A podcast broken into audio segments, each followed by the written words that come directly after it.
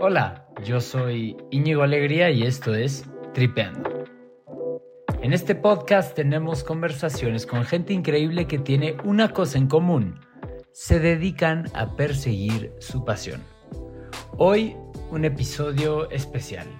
No tan especial, pero diferente. Este episodio es una conversación que se grabó para Telescopio, el podcast de Ricardo López Cordero, admirado y querido amigo y maestro mío. El telescopio es este increíble espacio donde Ricardo platica con personas creativas sobre ideas, libros y canciones. Para mí es una fuente inagotable de recomendaciones increíbles, así que me siento muy contento y privilegiado de haber aparecido en este maravilloso espacio del Internet. Hablamos sobre desarrollo económico sustentable, el tenebroso y maravilloso ITAM, podcasts inagotables y algunas otras recomendaciones. Espero que lo disfrutes tanto como yo. Muchas gracias por escuchar.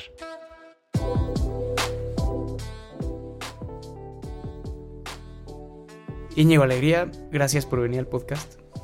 Ricardo López Cordero, me da muchísimo gusto estar aquí. Dices que te da muchísimo gusto, pero sé de buena fuente y esa buena fuente es la que me acabas de decir, que no te gusta despertarte temprano. Y yo, por mis obligaciones contractuales y laborales, tengo que grabar estos podcasts muy temprano.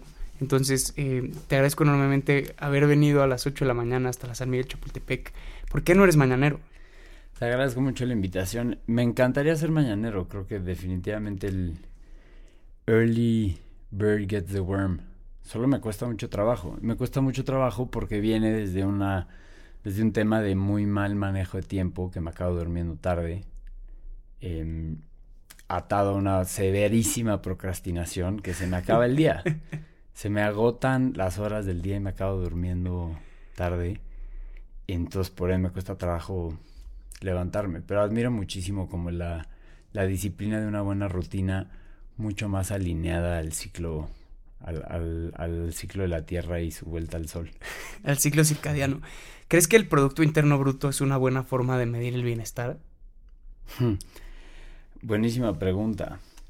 No, no, y es, es, es un tema que hasta me preocupa la cantidad de balbuceos que voy a tener que dar a continuación porque no lo porque es, es, muy vasta la respuesta y aparte se me acelera el corazón, ¿no? Es como ese tipo de preguntas que te erizan los pelos, porque es muy mi tema. Eh, no por ser muy mi tema quiere decir que lo pueda exponer tan elocuentemente, pero no el Producto Interno Bruto, que es la medida estándar para medir y entender la economía actualmente, es una medida eh, bastante mm, narrow. Eh, angosta. Muy angosta del, del bienestar y del de lo que se está generando en un país. Y, sí. ¿Y qué piensas eh, de los movimientos, en inglés les llaman degrowth, ¿no? De decir, ya no, ya no crezcamos la economía, ya no hace falta más, con lo que tenemos ya lo podemos empezar a distribuir y todos ser felices y vivir en una especie de utopía. Sí, es... Cuando llegó la revolución industrial, había un economista fantástico que se llama Robert Malthus. Era tal crecimiento poblacional que decía, no hay forma, ¿no? A mayor crecimiento poblacional, pues por ende los recursos se vuelven relativamente más escasos. Entonces fue el primer movimiento como anticrecimiento serio en la academia que abogaba por una desaceleración para poder asignar los recursos de forma eficiente. Y aquí me voy a regresar a la clase 101 del ITAM de ECO 1. te explican que la economía es la ciencia social que busca asignar de manera eficiente recursos limitados a necesidades ilimitadas, a necesidades infinitas. es una premisa básica en la economía que tenemos recursos finitos. ¿no? Y los modelos neoliberales de, de crecimiento económico alcanza, asumen y demandan que para traer más bienestar a la población tenemos que crecer económicamente medido por el PIB. ¿no? Entonces, hay un reclamo en la, en la ciencia y en del Fondo Monetario Internacional, las organizaciones, presidencia, lo que quieras es, hay una obsesión por el crecimiento económico. Mm, no está mal fundada, ¿no? Porque mayor crecimiento económico implica pues que se generan más bienes y por ende podríamos pensar que hay más bienestar. Los movimientos de degrowth, que son pues como que cada vez más populares en la antesala de llegar a un cambio climático em, potencialmente irreversible, está este bien fundado llamado de decir, oye, paren el motor de la economía porque no podemos seguir creciendo a los ritmos que se nos, se nos están exigiendo. Y ahí es donde yo me empiezo a obsesionar con el tema del desarrollo económico sustentable. Y lo interesante del desarrollo económico sustentable es que es una actividad económica que exige crecimiento económico, o sea, que no está de acuerdo con las teorías de degrowth, de no hay que desacelerar, sino que exige crecer, porque la evidencia científica de que el crecimiento económico trae bienestar, ¿no? Pero a costa de qué? Y esa es la pregunta fascinante. ¿Cómo estás alcanzando ese crecimiento? Pues sí, tálate toda la selva lacandona y vende todos los leños de maderas exóticas, no exóticas, las pieles de todos los animales y le subes un puntito más al PIB de este año. ¡Qué ganancia! Crecimos al 3.9 contra el 2.9 de la administración pasada, ¿no? ¡Wow! Pero es a costa de qué? Y por eso el desarrollo económico sustentable es un es, un tema muy cercano a, pues desde a mi formación hasta mis principios y mis creencias, que es el desarrollo económico sustentable. Ahorita hablamos un poco más sobre la definición de sustentabilidad, que es este término ya tan, tan usado, ¿no? Tan manoseado. Tan manoseado. Y preguntar qué es la sustentabilidad. Pero algo que es importantísimo es que la sustentabilidad rechaza que existe un trade-off, ¿cómo decimos trade-off? Que existe este uno por otro entre la economía, el bienestar social y el bienestar ecosistémico. O sea, lo rechaza. Para tener desarrollo económico sustentable deben de estar los tres componentes, social, ecosistémico y económico. Entonces el degrowth es como una, en mi opinión, es como una forma muy simplista de decir, no, se, está acabando esto, apaguen todo vamos un paso más allá, ¿no? Sabemos que tenemos que seguir creciendo económicamente, pues eso trae bienestar a todos, y es fantástico. Todos queremos ser más famosos y más ricos. Bueno, no famosos. No todos. La, la fame is a fickle lover, ¿no? Exacto, fame is a fickle lover. Em, pero reconectando a mi tren de pensamiento y contestando tu pregunta, yo te advertí del riesgo de mis balbuceos, pero contestando tu pregunta, el tema crucial aquí es, no, no hay que pensar en un degrowth, necesariamente no hay que pensar en un desacelere, sino hay que pensar cómo crecemos y a costa de qué. Y ya con esto cierro, que es la sustentabilidad es, como te dije, la actividad económica que busca satisfacer las necesidades de las personas sin sacrificar la capacidad de las generaciones futuras de satisfacer sus propias necesidades. Sí, eh, eh, me gusta que haya citado a, Malthus, porque se habla mucho de la trampa de Malthus, ¿no? De Malthusian Trap, que es no hay suficientes recursos para la cantidad de crecimiento poblacional y económico que tenemos.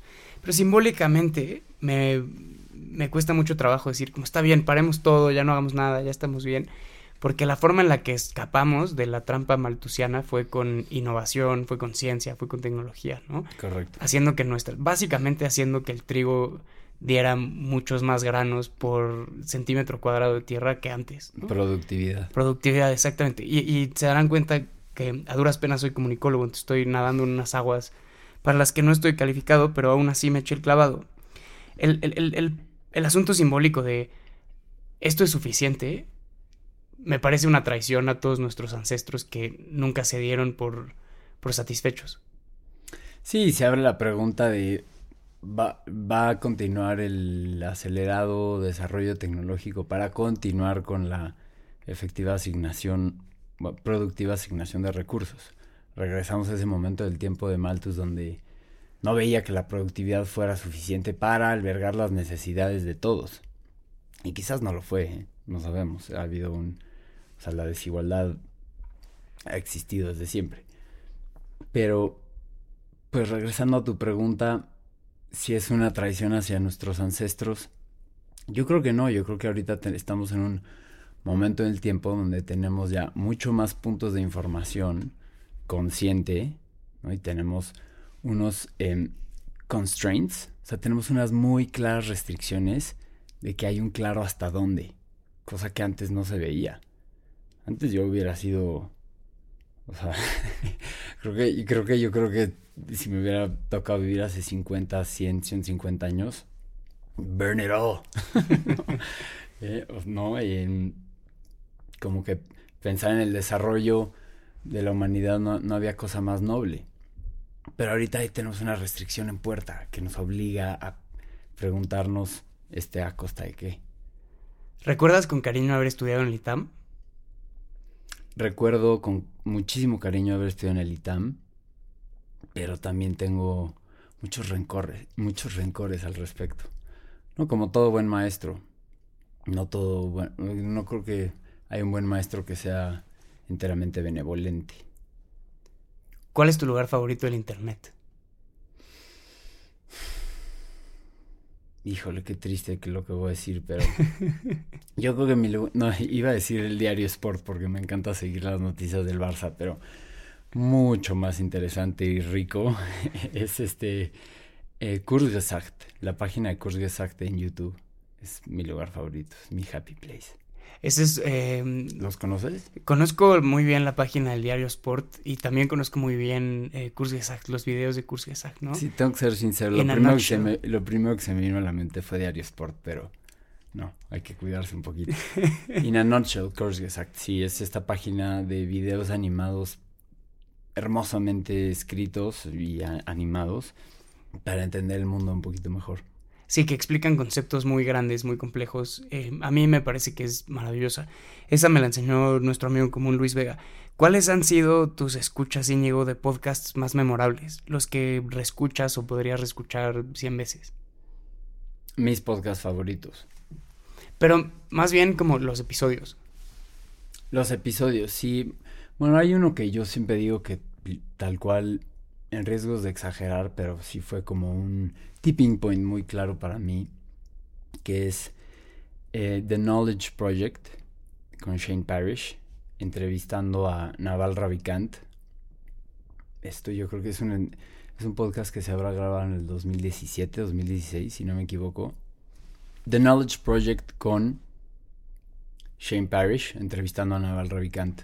El episodio se llama El Ángel Filósofo y es para mí una de las filosofías de vida más lindamente aterrizadas y con profundos accionables que puedes, que puedes tener. Y yo ahí decidí, o sea, a partir de eso tuve un muy claro accionable, que decidí que iba a dejar de rentar mi tiempo. O sea, dejar de rentar mi tiempo a cambio de un salario. Opinión muy personal mía, ¿no? Pero... Y ahora cambias tu tiempo a partir de tú pagar tus ahorros, ¿no? Eso es un chistorete entre amigos. sí, exacto. Sí, como que me agarraste en curva y no, no pensé si era como un softball o un curveball ahí. pero, pero sí, eso es un accionable muy importante. O sea, de, verdad, de, de, poder decir que a partir de un podcast tomé una decisión, o sea, me dio la inspiración o las fuentes de información para tomar una decisión que tangiblemente cambió mi vida creo que es muy lindo, ¿no? Y creo que me podría seguir con otros en mente, pero definitivamente hay, hay una larga lista. ¿Cómo sabes cuando estás frente a un podcast inagotable? Eh, ¿Cómo se convierte algo en un clásico personal? Qué linda pregunta. Yo creo que de una forma muy simplista lo sientes en los huesos. Cuando igual que igual que con un libro, igual que con una película, que te encuentras en este momento de durante el, consumo visual, auditivo, leído, lo que quieras, que, que, sabes que acabas de encontrar algo que va a estar contigo toda la vida. me, ha pasado igual viendo una película que a media película digo, me pasó con Birdman, por ejemplo, que, dices, wow, esto es, esto es algo tan diferente que, que nunca lo voy a on ¿no? A mí me pasó con, con, un podcast que tú me recomendaste que es El Antropoceno Reseñado, dirían en, en, Universal Stereo Anthropocene Review. Exacto. Que tú me recomendaste, no sé, un, un, un lunes y 40 días después había escuchado ya todos los episodios. Lo, lo, escuché obsesivamente. Eh, porque me daba una perspectiva muy distinta a, a, a, las cosas más mundanas, ¿no? Eh, el pasto que los gringos ponen afuera de su casa, eh, los patrones de las aves migratorias. Eh, me pasó muy claramente escuchando This American Life hace ya, no sé, 10, 11 años. ¿Qué, qué es lo que te pasó? O sea, como que regresando a tu pregunta, ¿cómo supiste que, que estabas... Eh, Frente a un clásico personal. Sí, uh, in front of something incommensurate. Sí, o sea, yo me di cuenta que era muy especial This American Life. Eh, porque estaba yéndome hacia atrás en el catálogo y aquí seguramente ya mis, mm. mis memorias están totalmente mezcladas y si alguien me fact-chequea no tendré la razón, pero no importa. Cuando escuché una historia de una pareja que está teniendo como una cena romántica en casa y escuchan un ruido que viene desde el ático y descubren que es un mapache, entonces hablan a Animal Services y no mandan a nadie, como que llega un policía y el policía se pelea con el mapache. No podría ser una historia más mundana, es una tontería que Exacto. pasa como a la mitad de, de, Estados Unidos un viernes por la noche.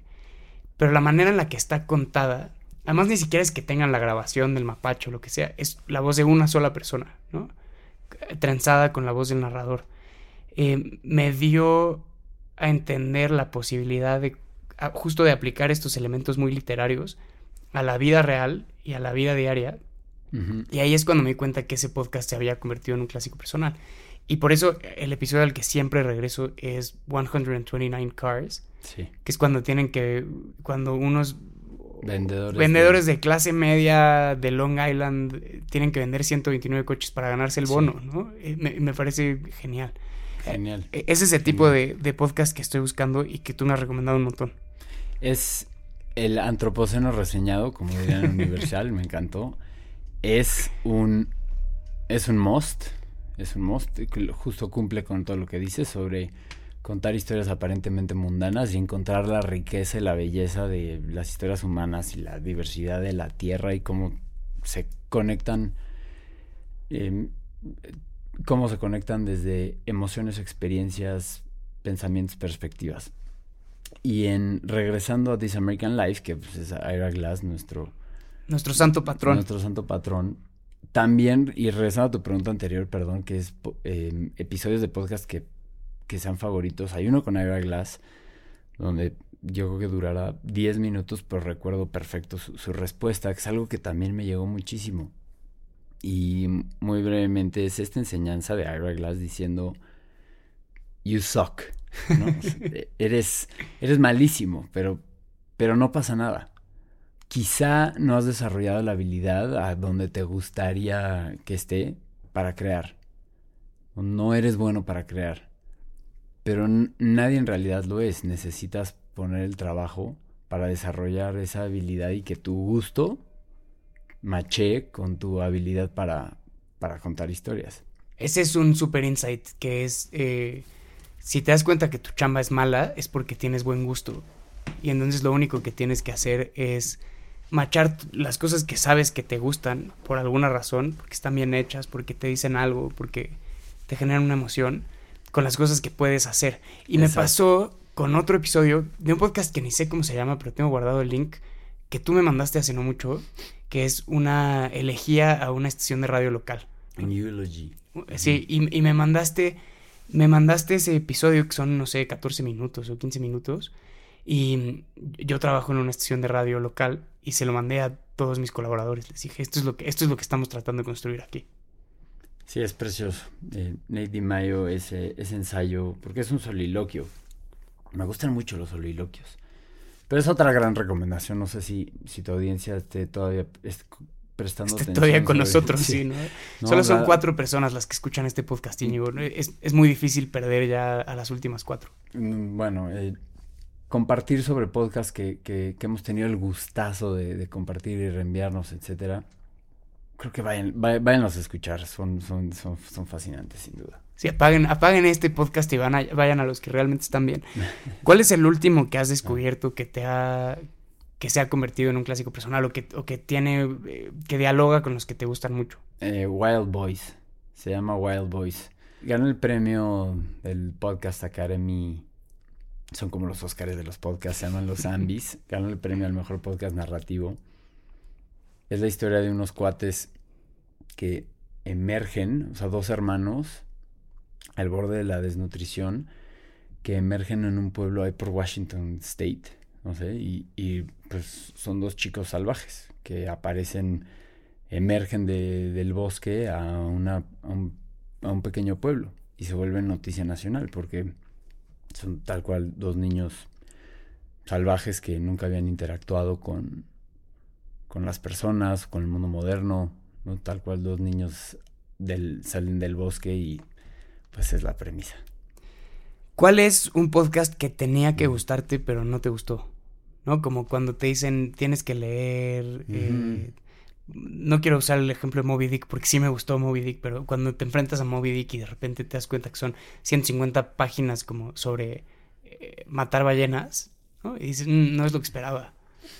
Eh, pues caso 63, muy, muy, muy sencilla la respuesta, pero sí, me, me, da muchísimo gusto que Caso 63 ha sido un podcast que le ha abierto las posibilidades a los escuchas de podcast, simplemente porque fue un, como que está tocada la puerta de decir, oye, mira, existe este mundo de contenido narrativo, de ficción, con increíble diseño sonoro y por eso tiene todo mi respeto Caso 63. Pero no fue algo que yo haya disfrutado. También vayan a escuchar para, para ver si comparten mi opinión o no. Y escuchen el episodio del telescopio con Julio Rojas. Eh, tengo que ser un autopromo. Eh, el escritor de, de Caso 63. ¿Qué podcast te ha hecho reír recientemente? Un podcast que me ha hecho reír. Pues yo creo que el regresando a la soy soy un mono de tres trucos. Regresando al, al antropoceno reseñado, el episodio donde hace la reseña de Mario Kart es bellísimo. o el del Tetris, es muy divertido. Muy divertido. Pero, ¿sabes qué? Yo, es curioso, de todas las hermosas y profundas emociones que me puede evocar un podcast, quizá la risa es de las menos... La risa no está... no figura en el top 5. ¿eh? Como de todas las poderosas emociones que me puede evocar un podcast y el audio, la risa quizá no, no, está ahí, o mínimo no voy yo a buscar, no voy yo a buscar risa. Si quiero risa, ya sé dónde ir. Sí, eh, hablar con tu amigo Ricardo. Eh, creo que una cosa que compartimos un montón de cosas, ¿no? Eh, y ya hablaremos de nuestro amor por Ibero 90.9. pero una cosa que creo que no compartimos es que la gran mayoría de los podcasts que tú escuchas son narrativos y tú estás ahí por las historias. Y yo, aunque escucho muchos podcasts narrativos, los que escucho religiosamente son podcasts como conversacionales o mesas. Y creo que yo estoy ahí por la compañía. Entonces todas las semanas escucho sin, sin duda, aunque no haya visto los partidos del fútbol y no sé de qué están realmente hablando, escucho el podcast de fútbol del Guardian, The Guardian Football Weekly, porque siento que las 12 personas que a veces están en ese podcast son medio mis cuates, ¿no? Eh, lo cual es una relación afectiva extrañísima y, y, yo creo que deberían todas esas personas tener un restraining order conmigo. Pero los narrativos los guardo para cuando voy a caminar o cuando tengo una carretera larga. Y, los que escucho todo el tiempo son estos que me hacen compañía. Eres, eres tú, ese tú y somos, somos, voy a seguir contigo, eres tú sentado en un Starbucks comiéndote un panini español solo, quizá en un aeropuerto esperando tu siguiente vuelo, adentrándote en la conversación de los, de los individuos de la mesa al lado. ¿No? Es esta como hermosa curiosidad de chismear un poquito, ¿no? ¿Por, qué será que nos gusta tanto chismear? No, no lo sé, pero definitivamente tiene que ver. Y el sentirte acompañado por una conversación entre amigos donde sabes que hay un ambiente de compadrazgo, donde hay información valiosa, pero hay la conversación está enriquecida por gente que sabe y que se lleva bien. Y eso es adictivo. O puede ser que también, también te lo que puede ser que esté, que los de la mesa al lado se estén peleando y uy, o sea, te metes con todo, ¿no? Estás tú con tu panini español, pero tus orejas están perked hacia, hacia, hacia la mesa al lado, ¿no? Que también es como muy intrigante. Y el chisme. El chisme es muy contagioso. Quizá no sea de sentido que... Creo que sí tiene sentido, aunque la gran periodista, probablemente la mejor periodista en la historia de este país, Alejandra Shanik, em, me recomendó hace muchos años, porque me dio clases en la Ibero, un podcast que se llamaba Storycore, ¿no? Y entonces Storycore es una cosa bastante cursi que llevan cabinas móviles a distintas partes del mundo y uno puede sentarse a grabar con alguien más. Entonces vamos tú y yo y nos tiran algunas preguntas como propuestas de preguntas. Em, y hay algunos maravillosos que son en centros de veteranos o en, lugares perdidos a la mitad de la nada en Estados Unidos. Y esas son casi como confesiones o, sesiones de terapia. Y al principio fue muy adictivo, ¿no? Escuché 40. Y, y, como el 41 dije, esto es demasiado íntimo, yo no debería estar escuchando esto. Estas son cosas que deberían quedarse como en el ámbito privado. Em, mm, sí, tienes toda la razón. Qué bueno que lo comentas para como que aterrizarme a, este componente muy romántico de, de, la intimidad de las historias. Hay un demasiado, 100%. Es un muy buen punto ese. Sí, pero, pero, pero también hay una cosa que es demasiado, como de radio pública, que es eh, demasiado alejado, ¿no? Que es nada más una, una voz que, que está siendo transmitida desde una antena o que se subió en un MP3 a, un, a un servicio de hosteo. Y eso, eso tampoco me gusta. Creo que hay un, punto medio. Sí, son, son estas voces que las ves alejadas, que no de alguna, de alguna otra forma no son parte de tu mundo y se, la, información que estás recibiendo te entra por un oído y te sale por la otra. Sí, son como voces intercambiables. Y, el, el ejemplo que doy es, hay muchos programas diarios de noticias ¿no? El, New York Times tiene el Daily, El País hace uno muy bonito, eh, The Guardian tiene uno, y NPR, que debería tener el mejor programa de noticias mm. diario de podcasts, tiene el que menos me gusta, porque cambian de locutores siempre. Entonces nunca he llegado a tener una relación con, con, una de esas tres o cuatro personas. Como si tengo una relación afectiva también con Michael Barbaro, porque sé un poquitito de su vida. y estos ruidos que hace como, hmm, ah, ajá. Esos me, dan como una sensación de la persona que está del otro lado. Aún si esa es una sensación totalmente ficticia. Y eso es algo de lo que yo estoy tratando de desarrollar, en el, ya metiéndome a genuina. Nosotros, eh, dijo, me van a odiar, pero vendemos espacios publicitarios en podcast. Bueno, de, algo, o sea, la, renta no se paga con abrazos. ¿no? De algo hay que vivir. Pero lo que tiene estos espacios publicitarios en podcast es que son fantásticamente bien recibidos por la audiencia. Porque, bueno, siempre y cuando sean host, host read, o sea, que sean leídos por él o la host. Porque tú tienes, tú como oyente, tienes esa relación íntima de que sientes que Roman Mars o es tu mejor amigo, que lo conoces, confías en su voz, confías en su capacidad de contar historias, en su criterio.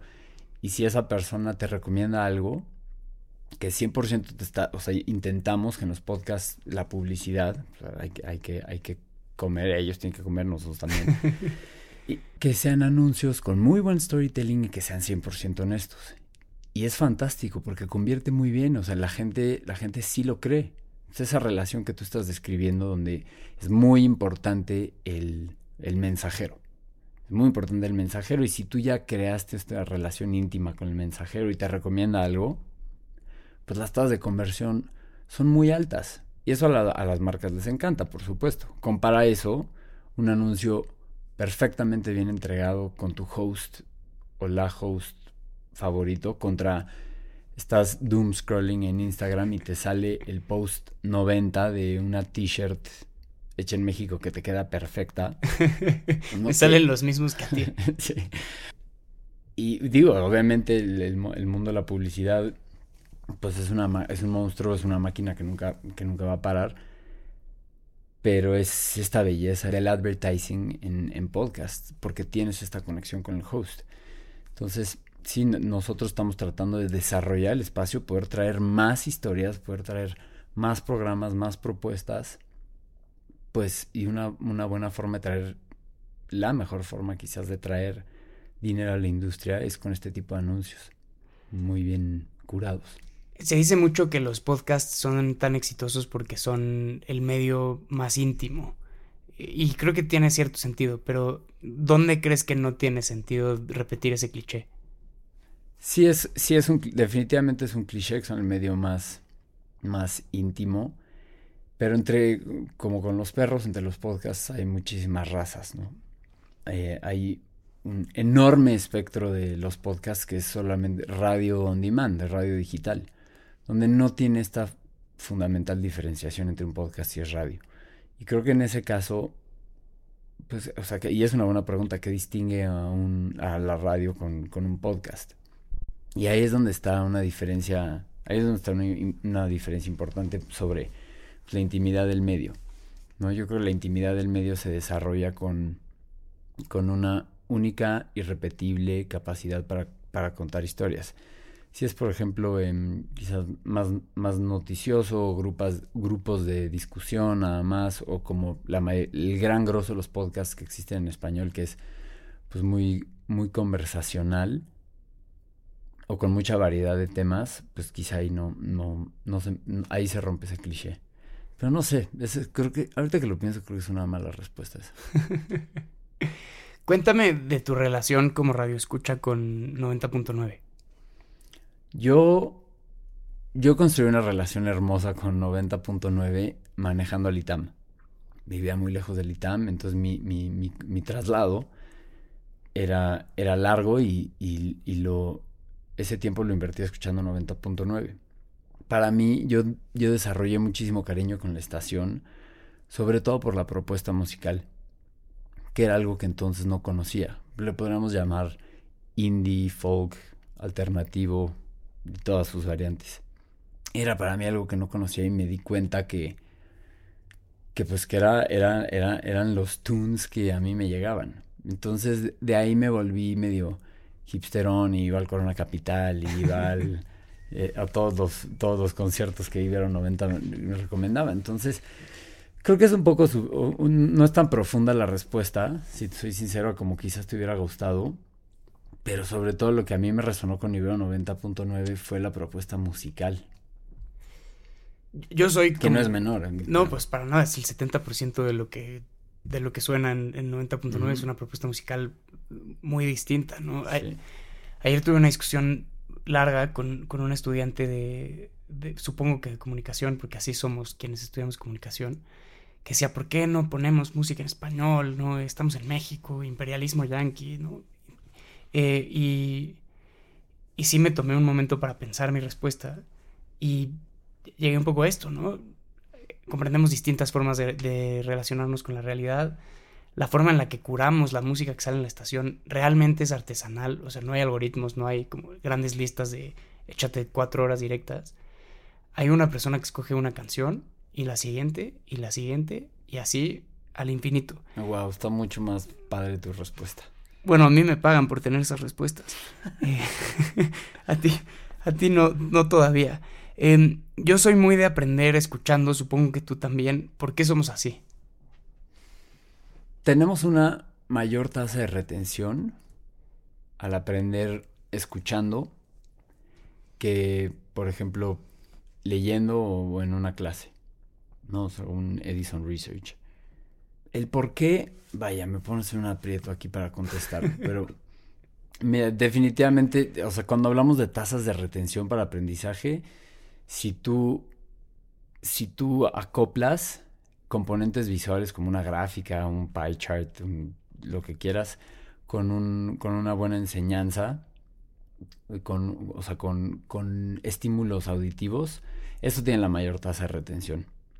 Pero el segundo, o sea, la, segunda forma inmediata, más que por ejemplo leyendo, más que eh, más que viendo un video, es a través de historias, por las, las emociones. O sea, si yo te cuento, si yo te cuento una anécdota con una moraleja al final, ¿no? Eso tiene la mayor tasa de retención que existe. Entonces, por eso decimos siempre que en audio no es bueno decir cifras. No te, vas, no te vas a acordar de las cifras y este año crecimos al 400%, 302.x. eso, eso si no tienes un apoyo visual, no va a tener una alta tasa de retención. Pero si yo te cuento una historia sobre cómo las, eh, en el asedio de Leningrado, cómo es que salvaron en el Departamento Comunista de Agricultura, salvaron miles y miles de especies de plantas que estaban a punto de extinguirse. O sea, esa historia se te va a quedar contigo. Y ahora, regresemos al ITAM. Tú estudiabas en el ITAM, que es famosamente difícil. Eh, y ECO 1, 2, 3, 4, 5, cálculos diferenciales. Es complejo, es, no, difícil. Pero es difícil traducir todos esos libros y todas esas cosas a lo auditivo. ¿Cómo lo resolvías? O sea, ¿te, te, te leías en voz alta? Otra cosa interesante sobre las tasas de retención es que absorbes mucho mejor la información, al, obviamente al repetir, la repetición es clave, pero si lo haces a mano trazada. Si lo typeas, no se queda contigo. Entonces, para tal cual contestar la pregunta literal, es hacer apuntes a mano. Y escribir, o sea, escribir todo, pero a mano. Em, ¿Qué libros, canciones, películas que viste como a los 15, 16 se han quedado contigo? Wow. Estamos siendo muy poco profesionales. Eh, para los dos vivir del audio hoy, hemos hecho mucho ruido, nos hemos tardado, nos hemos quitado, ya sabes, eh, estamos siendo muy poco profesionales. Yo creo que no, pasaríamos el, el, el, test de radioactivo hace 20 años, no lo, no lo lograríamos. Para nada, para nada. Yo, yo, yo, yo tomando agua, me quité la chamarra. Te digo que no soy morning person, apenas está como... Y además estoy... Entrando el café. Estoy haciendo ese viejo truco de la radio que, que ya me los había quitado, pero ahora los tengo que cuando la otra persona tiene que tomarse un momento para pensar, en los podcasts normalmente lo que haces es te quedas callado, porque lo puedes cortar y no pasa nada. Pero me salen todavía estos como muletillas radiofónicas de, vi que necesitabas un momento para pensar y lo llené. Sí. Y, eso lo aprendí haciendo radio en vivo, pero esa es una mala... Muy, hábilmente. Mala muletilla, pero es una mala muletilla para, para un podcastero. Sí, sí, yo me tomo mi tiempo para contestar y así, y así invito a la gente que lo haga. Tomarse su tiempo para contestar, pero tratando de darle un poquito más de dinamismo a, la, conversación y quería regresar a la pregunta que me hiciste, pero... Libros, canciones, películas que viste antes de los 15 o 16 y se han quedado contigo. Ok, antes... Em, yo creo que. Eh. No sé, creo que eso. Creo que. Creo que next question. no, es que como que me pasa mucho este como este selection bias de de no de, se me hace se me hace muy difícil en mi este es muy curioso o sea si tú algo que no o sea el preguntarle a alguien como cuál es su película favorita o su canción favorita se vuelve tan como que tan difícil para navegar en un mundo de información y tú lo haces bien porque me llevas a un momento en el tiempo pero el cual creo que no tengo tanto recuerdo. Y por eso por eso no son favoritos, sino que se quedaron contigo, ¿no? Yo eh, somos básicamente la misma persona porque somos de la misma generación, crecimos en condiciones muy similares. Eh, yo te diría Em, Las batallas en el desierto, fue un libro que, mm. que se ha quedado mucho conmigo. Em, leí Pedro Páramo por primera vez a esa edad y me pareció maravilloso, pero también leí un libro que se llamaba Papillón, que, que no debía haber leído tan chico, porque hablaba mucho como de prisioneros franceses escondiendo dinero en sus rectos. Em, ¿no? Eh, películas, mucha ciencia ficción, ¿no? Seguramente en ese momento fue cuando empezaste a descubrir cosas más viejas como Kubrick o como Hitchcock. Sí, correcto. tengo, clarísimo el momento y el lugar cuando vi por primera vez Amores, Amores Perros. Amores Perros, por supuesto. Amores Perros, sí, sí fue, se quedó, se quedó conmigo.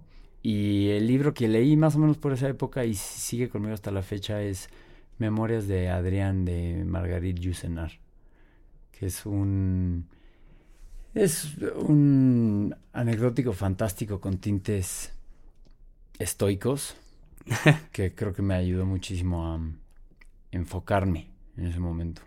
¿Por qué le pusiste Padme Amidala a tu perrita? No, te equivocas. No es Padme Amidala, es Padme. Pero tiene que ser Padme Amidala, ¿no? No, no, Padme es compasión en sánscrito. Y es uno de los mantras pues, más eh, más recetados, más, ¿cómo, ¿cómo, se dice? Como recited. Recitados, repetidos. Dios. Verbalizados. Padme no es Padme Amidala, más bien Padme es, bueno, tiene, es, una, es una respuesta. Mi papá y en mi casa somos muy fans de Star Wars. Y cuando llegó Padme a mi vida, yo vivía con mis papás y creo que fue un guiño decir que se llamaba Padme Amidala para, para, para que recibieran bien a la perrita. Pero en realidad me fui mucho más por el significado de Padme, que significa compasión en sánscrito. Y es uno de los mantras más recitados, el Om Mani Padme Hum. es uno de los mantras más recitados en el mundo. Y Padme eh, en símbolo es la flor de loto, que bueno, tiene muchísimos significados en la filosofía budista. ¿Crees que uno debe irle al mismo equipo de fútbol toda la vida? No, la verdad no. No le debes ir al mismo equipo de fútbol toda la vida. Creo que hay principios, o sea, no, no, la pasión no es ciega. La pasión, la pasión puede, puede cambiar, puedes cambiar de opinión. Se me hace muy chafa que cambie, o sea, que, que, lo hagas por, por, por convenenciero, pero sí puedes desalinearte de las decisiones o del mal manejo de los jugadores de un equipo sin problemas. No, no creo que ni la religión ni los equipos ni las parejas deben de ser necesariamente para toda la vida. ¿Qué te gustaría tener que no puedes comprar? No algo que no te alcance, pues. Eh, o como dicen los, los tíos en las comidas familiares, no es que esté caro, es que ganas poco, pero más bien es algo, una experiencia, un lugar que quieres ver, algo que quisieras hacer. Y regresando a tu pregunta de cosas que se quedaron conmigo como desde los 15 años, yo tenía, a esa edad tenía una, una, una pasión por las, por las aves de presa. Y contesto con esto porque lo que más me gustaría tener que, que no puedo tener es un halcón peregrino. ¿Por qué? Imagínate estar aquí con, mi... Así como te pregunté si podía traer a las perras, traer aquí a mi... A tu halcón peregrino. Halcón peregrino. Es una, es una, es una máquina... Que sí se tendría que llamar alcohol milenario, ¿no? Le tendrías que llamar milenario. Exacto. O el de Smash Brothers. Pero no, el... el ¿cómo? Falco. Falco. El, el arcón peregrino es un portento de la naturaleza, es una cosa hermosa, es, estéticamente es bellísimo y pues como sabes seguramente es el animal más rápido de la, tierra. Y no solo eso, son aves extraordinariamente cándidas, inteligentes, desarrollan unos bonds muy complejos con sus adiestradores, con sus maestros y son, creo que sin duda compartir un, como que una conexión con un animal salvaje es una de las cosas más bonitas que podemos tener. O no un animal salvaje, o sea, puede ser con cualquier animal, perdón, Padme, o con, un caballo, ¿no? Pero las conexiones con los animales es algo que apenas estoy descubriendo por primera vez con Padme y creo que es algo em, fascinante, ¿no? Jane Goodall con sus chimpancés, por ejemplo. ¿Qué crees que sacas de pasar tanto tiempo en la naturaleza? Wow, yo creo que es una pregunta inagotable. Cada vez lo descubro más. Lo que te puede ofrecer pasar tiempo en la naturaleza, aparte de ser uno de los motores más fuertes hacia la introspección, yo creo que se conecta mucho con este sentimiento que todos tenemos del nihilista optimista. Ni el, digo, no sé si valga la pena entrar a ese tema o no, pero entras en contacto con tu, con tu pequeñez pero lo aceptas, que es muy bonito, entiendes muy bien o te pones mucho en contacto, eh, te, digo, con este tipo de pensamientos nihilistas optimistas de que, de que no somos nada, de que el universo es incuantificablemente grande, que el tiempo es finito y pasa a, a ritmos acelerados, ¿no? Porque a medida que crecemos nuestra percepción del tiempo se distorsiona y para nuestro infortunio, nuestra percepción del tiempo se, se, acelera, o sea, pasa más rápido el tiempo. Cada año llegas a fin de año y dices, wow, este año sí se pasó más rápido, ¿no? Y es real, o sea, es, real. La cabeza se nos llena de más y más y más pensamientos, más recuerdos, más cosas y se, se te acaba el tiempo. Pasar tiempo en la naturaleza te obliga a pausar, pensar y ponerte en contacto con estas leyes del y, estas leyes de la naturaleza sobre la infinidad del universo y, y paradójicamente la finitud del tiempo, que son nuestras dos grandes, nuestras dos grandes leyes, nuestras dos grandes restricciones. ¿Cuál es tu fruta favorita? El mango. El mango, el mango de Manila. Que es importantísima esa distinción. Eh, mango ataulfo, dirían mis amigas chiapanecas. Eh, es, diferente. sí, el ataulfo era un señor que, hizo su propio mango. Y el petacón y... Sí, y el paraíso. Pero sí estoy de acuerdo, el Manila y el, y el, y el ataulfo son los, los más ricos, son los dulces. Un buen mango de Manila es un regalo de los dioses. Es que ricasco, Íñigo, y Egunon, porque el día está apenas empezando. Es que ricasco. Y mm, con esto cerramos. Pues muchísimas gracias, Rick. Lo disfruté muchísimo. Te digo, no soy una persona mañanera, pero hagamos uno como por A-B testing en la tarde, a ver qué tal nos va. La próxima vez grabamos a las seis, a ver. Sí, bueno, ya. Tú vas a estar más fino y yo ya voy a estar todo aletargado. Sí, bueno, advertí de, de, los balbuceos mañaneros, pero no sin despedirme, no sin antes recomendar que vayan a escuchar el episodio que hice con Ricardo López Cordero en, Tripeando, que se me hace fascinante y deberíamos de continuar con eso. Encantado, e, está en este feed además, eh, también, porque yo... Ah, buenísimo, qué bueno que lo publicaste. Lo, puse en su momento. Iñigo, mil gracias por el tiempo. No, muchas gracias a ti, lo disfruté muchísimo.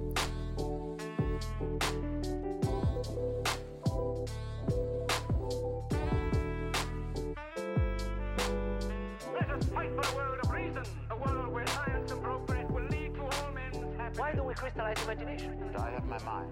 My mind needs books like a sword